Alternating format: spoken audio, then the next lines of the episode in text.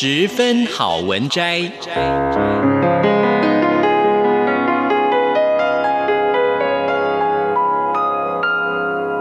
十分钟的心灵补给站。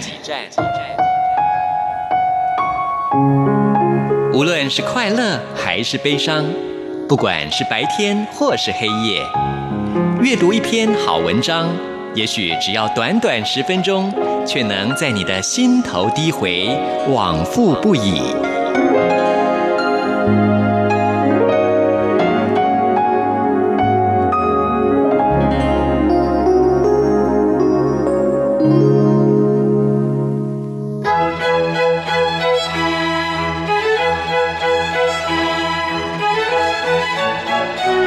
雨水华丽登场。以各种不可思议的形态重返人间，来自星球极地亿万年的冰雪化成雨滴，喷泉、小溪、大河、沼泽、水塘、深潭、大海，在有阳光的日子，氤氲的湿气升染大地，生命得到解放，不再恐惧，没有焦虑。经过漫长的等待，一切不和谐的都被调整，幻化成春意盎然的光。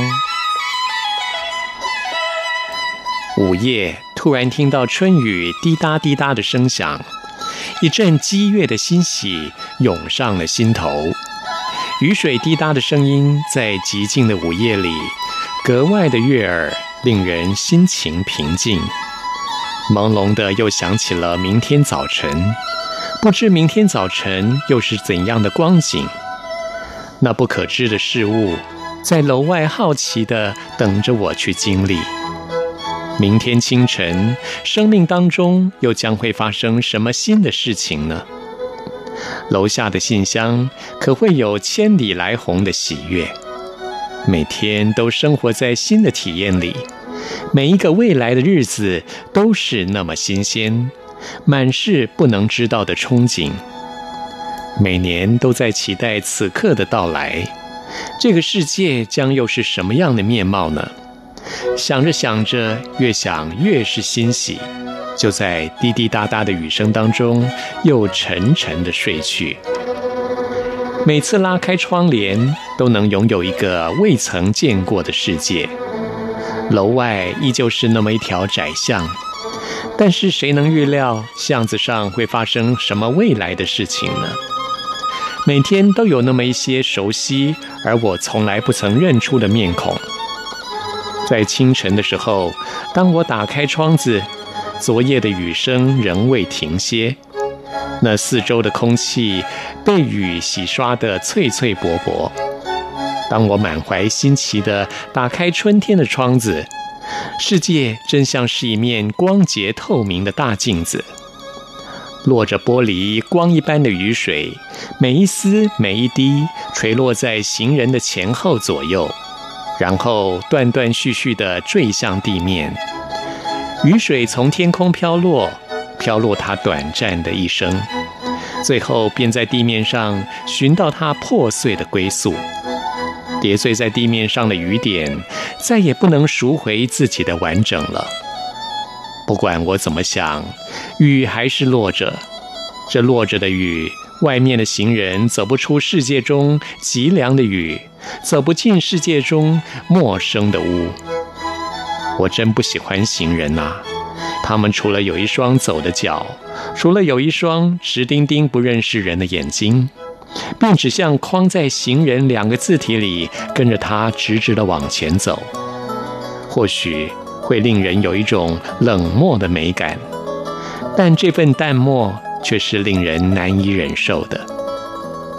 在春天的雨中，我们总是撑着伞，一把小小的雨伞便能撑起整天整地的雨，伞下又撑开一个小小的家。一丛人影在不同的丛下躲过天空的浩大，天空仍然紧随着他们，而雨就在小小的伞的外面，圆圆的圈成了一环珠帘，装饰着伞下的小家庭。我步过深深的长巷，巷道旁边是美丽的围墙和红门，墙内的树木枝桠不修边幅地在细雨中滴滴答答，参差且懒散的美丽。春天的雨落着，日夜的落着，落得好缠绵。缠绵了两三天之后，却缠得令人心寒冷了。这鸟啼声不知周究在何处呢？只有在黄昏时分，才能远远地望到它们归巢的踪影。早晨再也不是被鸟啼声给叫醒了。这雨要落到何时呢？在这雨中，我总是觉得春天并没有完全被我看到。春天不只是雨水和花朵，花朵除了那杜鹃花像蜜蜂一样的集结成群。隐约之间，仿佛还能听到它们嗡嗡的闹声。杜鹃花是春天的灵魂吗？为什么除了各处的园地屋前能够看到那满满的花色之外，还会不知天高地厚的开在马路当中的通道上，披着车辆扬起的灰尘，开放在来来往往的车声当中？像是一群陌生的旅客栖息在奇怪的旅站之中，因为不熟悉，脸红唇白的四处张望。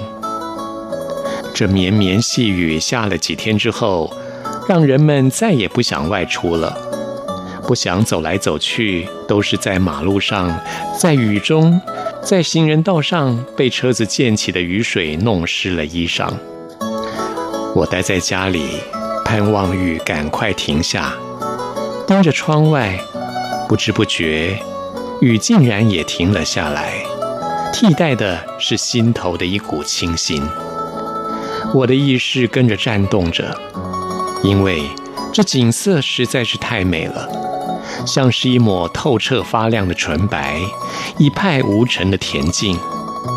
而在我的心灵，闪耀着比山水还要飘逸的灵秀。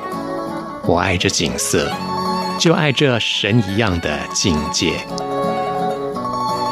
以上为您播讲的是《春之光》第十二章，谢谢聆听，我们下次再会。